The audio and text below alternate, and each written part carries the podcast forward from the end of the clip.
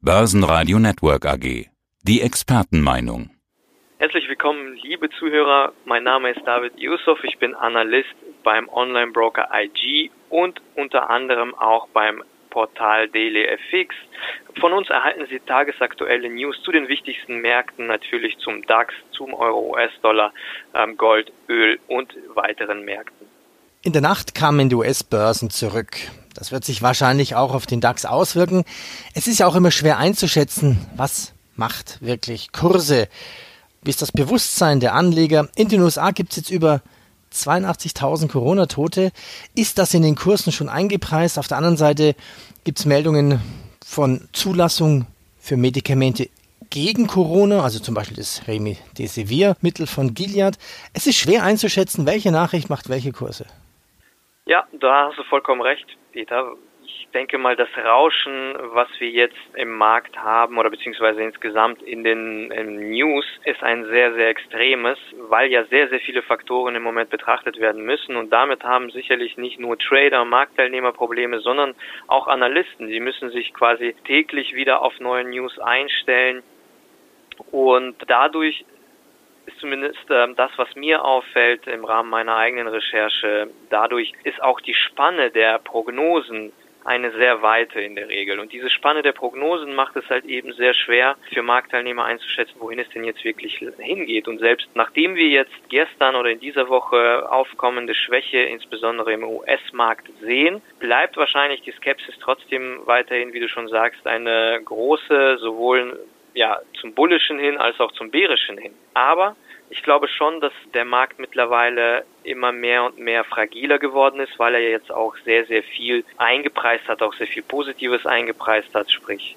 Notenbankinterventionen, positive News zum eventuellen Gegenmittel und so weiter und so fort. Und ja, es besteht schon eine wahrscheinlich gewisse Chance darauf, dass zumindest ein Teil davon früher oder später, später wieder ausgepreist wird weil wir uns vor allem ja auch wieder im, im, zweiten Quartal befinden. Das zweite Quartal wird um einiges schlimmer ausfallen als das erste Quartal. Und einige positive Dinge, die aus dem ersten Quartal, wie zum Beispiel die Earnings Season, sind jetzt quasi abgefrühstückt worden. Und jetzt konzentrieren sich die Marktteilnehmer wirklich mehr auf die, ja, News würde ich sagen, kurzfristig betrachtet sogar mehr Fokus USA, wie sind da die Infektionsraten, wie entwickeln die sich und so weiter und so fort. Das mhm. sind so mhm. die wichtigen Dinge jetzt. Okay. Na, schauen wir auf die Earnings Seasons. Da gibt es ja Meldungen wie Boeing verkauft kein einziges Flugzeug. In dieser Branche ist das fast klar, das ist jetzt auch keine Überraschung. Die Berichte sind durch. Wie ist dein Fazit des Q1? Ja, Fazit ist, dass wir auf jeden Fall einen Gewinnrückgang haben, was die äh, S&P 500 Unternehmen insgesamt angeht. Trotzdem sind diese aber im Laufe der Earnings Season ein wenig besser ausgefallen, als man das erwartet hat. Also das heißt, mit jeder Woche ist der Gewinnerückgang hat sich verringert quasi. Und wir kennen ja das äh, sonst auch. Die Märkte, wenn sie positive Daten einpreisen wollen, dann werden sie eher positive Daten einpreisen. Das haben sie ja insbesondere in den letzten Wochen getan. Aber negative Daten wurden eher ausgeblendet. Stichwort zum Beispiel Arbeitslosenanträge oder Non-Farm Payrolls letztes Mal, ähm, die wir gesehen haben, die extrem schlecht ausgefallen sind, trotzdem aber leicht besser als erwartet worden ist. Und das war für den Markt Grund genug, um hier tatsächlich weiterhin eher eine positive Entwicklung an den Tag zu legen. Aber wie eben schon erwähnt, irgendwann mal sind diese Dinge auch eingepreist, irgendwann sind auch diese Dinge Vergangenheit und dann müssen die Märkte auch nach vorne schauen und nach vorne bedeutet, was passiert im zweiten Quartal. Und da besteht immer noch eine gewisse Unsicherheit, auch wenn natürlich viele Analysten mittlerweile und viele Institutionen mittlerweile ihre Prognosen veröffentlicht haben, besteht trotzdem eine Gefahr eben, dass diese Daten nochmals ja übertroffen werden, die negativen Daten. Und deshalb sind ja auch die Infektionsraten und die Entwicklung der Lockerungen im Moment wahrscheinlich auch so wichtig, weil davon abhängen wird, ob eben die zukünftigen äh, negativen Daten, die zum Teil ja schon eingepreist sind, nochmal quasi umgepreist werden müssen. Also wird es nochmal schlimmer ausfallen oder nicht? Und da die Marktbreite im US-Markt ja so oder so eher konzentriert, sehr konzentriert war auf die Technologieunternehmen und dann braucht es halt nur in diesem Bereich etwas Schwäche zu geben, wie wir das auch gestern schon gesehen haben. Der Nasdaq ist, glaube ich, das erste Mal, hat er gestern seit acht Handelstagen negativ äh, performt und dann brachen natürlich auch der S&P 500 Index ein, der Dow Jones Index brach ein und der DAX natürlich nachbörslich musste folgen. Ja, schauen wir uns doch mal das Ganze dann charttechnisch an. In den USA starten wir damit. Wo liegt da der Preis? Ja, den S&P 500 Index, wenn ich jetzt mal ja den CFD-Kontrakt mir anschaue, also im Kontext würde ich sagen, haben wir im Bereich bei ungefähr 2975 Punkten ja einen starken Widerstand erreicht, ab dem ein gewisses, eine gewisse Top-Bildung auf charttechnischer Basis jetzt zu erkennen ist. Wir haben in der vergangenen Woche einen erneuten Test dieses großen Widerstandsbereiches gehabt und der wurde aber jetzt abgewiesen. Das heißt, wir haben jetzt womöglich ein tieferes Hoch, das ausgebildet worden ist im Vergleich zu dem letzten Erholungshoch und das ist aus charttechnischer Sicht immer ein gewisses Schwächesignal.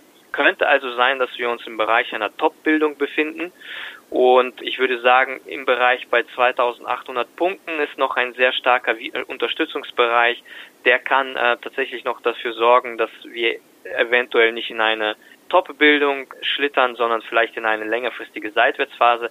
Aber wenn die 2800 Punkte rausgenommen wird nach unten, dann kann es sein, dass es ein Bestätigungssignal ist für ein tatsächlich vorübergehendes Top zumindest. Und wir jetzt eine Korrektur sehen könnten der starken Erholung, die jetzt in den letzten sechs bis sieben Wochen stattgefunden hat. Und wie ist dein DAX-Ausblick, fundamental und charttechnisch?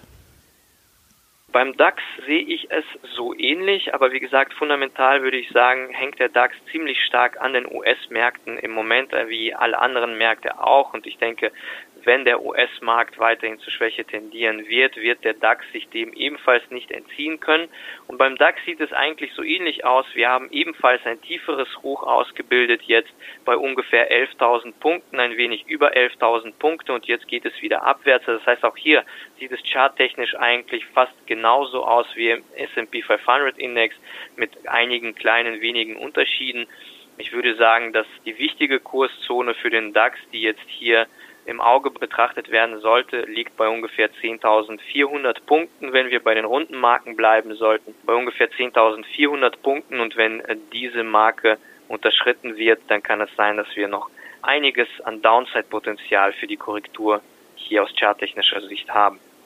Und wie gesagt, fundamental betrachtet hängt der DAX im Moment ziemlich stark an der Wall Street und so wird es wahrscheinlich auch jetzt in der nahen Zukunft bleiben. Schauen wir uns die Ölpreise noch an. WTI jetzt bei fast 26 US-Dollar. Letzter Anstieg war 6,4 Prozent. Brent bei 30 US-Dollar. Alle schauen ja jetzt darauf, was passiert. Passiert vielleicht das gleiche nochmal. Ölpreis im Minus. Wann läuft jetzt der nächste Future-Kontrakt aus? Der Juni Futures Kontrakt für den WTI-Preis läuft, soweit ich das äh, richtig sehe, am 20. Mai aus, aber der letzte Handelstag wird der 19. Mai sein, also sprich der Mittwoch nächste Woche.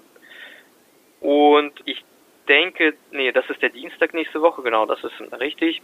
Ich denke, wir könnten, je näher wir zu diesem ja, Expiration Date quasi kommen, auch vermehrt Schwäche im Ölpreis ähm, im Futures-Kontrakt zu sehen bekommen. Ich bezweifle aber, dass wir erneut einen negativen Preis zu sehen bekommen werden. Es gibt viele Faktoren, die dagegen sprechen. Zum Beispiel die Super Contango-Situation, die wir ja im April gesehen haben, die existiert eigentlich nicht mehr. Dieser Spread zwischen den einzelnen Futures-Kontrakten zum Beispiel hatten wir ja im April. Der Spread zwischen dem April und dem Mai Futures Kontrakten beziehungsweise zwischen dem Mai und dem Juni Futures Kontrakt, der betrug ja 7 US-Dollar. Das muss man sich dann auch vorstellen. Und dieser Spread, also Super Contango Spread ist jetzt stark zurückgegangen. Wir befinden uns, glaube ich, jetzt im Moment bei 1,50 oder so. Das bedeutet allein auf auf dieser Basis sollte es eigentlich nicht zu stark Nachgeben des Ölpreises kurz vor, vor dem Auslaufen des Kontrakts geben, aber gleichzeitig haben wir auch eine gesunkene Produktion in den USA, die jetzt ziemlich stark in den letzten Wochen nachgegeben hat. Ist, diese ist unter den zwei Jahre Durchschnitt gefallen. Dann haben wir die Lagerkapazitäten, da hat sich die Lage zwar noch nicht wirklich verbessert. Wir sehen insgesamt einen Rückgang der Lagerkapazitäten, was ja positiv ist. Das bedeutet, dass mehr Lager frei sind, um sie wieder aufzufüllen. Aber das Wichtige, in dem wichtigen Lager Cushing in Oklahoma steigt die Kapazität langsam trotzdem weiter an. Und gestern haben wir den API-Bericht gesehen. Da sind die Rohölbestände wieder über den Erwartungen angestiegen. Heute Nachmittag steht der EIA-Bericht an. Hier wird es wichtig sein zu schauen, ob er den API-Bericht bestätigt oder nicht. Nichtsdestotrotz, also ich glaube, nicht, dass wir einen negativen Preis zu sehen bekommen werden in diesem Monat. Gold jetzt bei 1700 US-Dollar. Könnte Gold vielleicht auf 2000 US-Dollar steigen? Ja, es gibt ja viele verschiedene Meinungen im Moment zum Goldpreis. Und was aber mir auffällt, insbesondere im Rahmen meiner Recherche, ist, dass viele dieser Meinungen äh, tatsächlich sich auch auf die ja, Inflationsentwicklung auch stützen, was ja auch eigentlich berechtigt ist, denn Goldpreis ist ja äh, bekanntlich ein Inflationsschutz, neben äh, natürlich seinem Status als Safe Haven oder als Risikowährung quasi. Die Frage ist, wie viel wurde von dem Risiko schon eingepreist? Ich glaube, dass ja einiges äh, schon eingepreist worden ist. Nichtsdestotrotz der Goldpreis könnte weiterhin stabil bleiben, weil wir das Risiko eben noch im Markt bestehen haben. Die Volatilität ist auch noch erhöht und sollten Aktienmärkte jetzt zu einer Korrektur, einer größeren Korrektur ansetzen, sollte das den Goldpreis wahrscheinlich ebenfalls eher stabil halten. Ob es aber ausreichen wird, um hier tatsächlich die 2000er Marke zu knacken, wage ich im Moment noch zu bezweifeln. Grund ist einfach folgender, dass ich glaube, dass je weiter der Goldpreis steigt, dass umso wichtiger auch wirklich tatsächlich die Inflationsentwicklung wird. Und die Inflationsentwicklung ist deshalb wichtig, weil äh, der Goldpreis im, im Vergleich zu den Realzinsen eben ein Alternativasset ist. Auch das ist ein stabilisierender Faktor eigentlich für den Goldpreis im Moment, denn wir haben insbesondere in den USA jetzt aktuell negative Realzinsen und das aber hauptsächlich aufgrund gefallener Zinsen, nicht einer steigenden Inflation. Was wir aber für einen richtig starken Schub im Goldpreis brauchen, jetzt in dem Moment, glaube ich, ist tatsächlich eher eine steigende Inflation. Und diese steigende Inflation kann auf jeden Fall in Frage gestellt werden. Wir haben gestern zum Beispiel für die USA, was ja eher die wichtige Inflation ist, was den Goldpreis anbetrifft, die ja meistens betrachtet wird, die ist tatsächlich aber weiter gefallen. Und das sind da, wo sich die Meinungen so ein bisschen teilen im Moment bei den Analysten. Schlittern wir weiter in eine Deflation oder erhalten wir eventuell sogar eine Hyperinflation? Und das ist die ausschlaggebende Frage, glaube ich, für den Goldpreis, die wir jetzt zu beantworten brauchen, um zu sehen, ob das wirklich auf 2000 gehen kann oder nicht. David, danke für deine Einschätzungen. Sehr gerne. Börsenradio Network AG. Das Börsenradio für Privatanleger.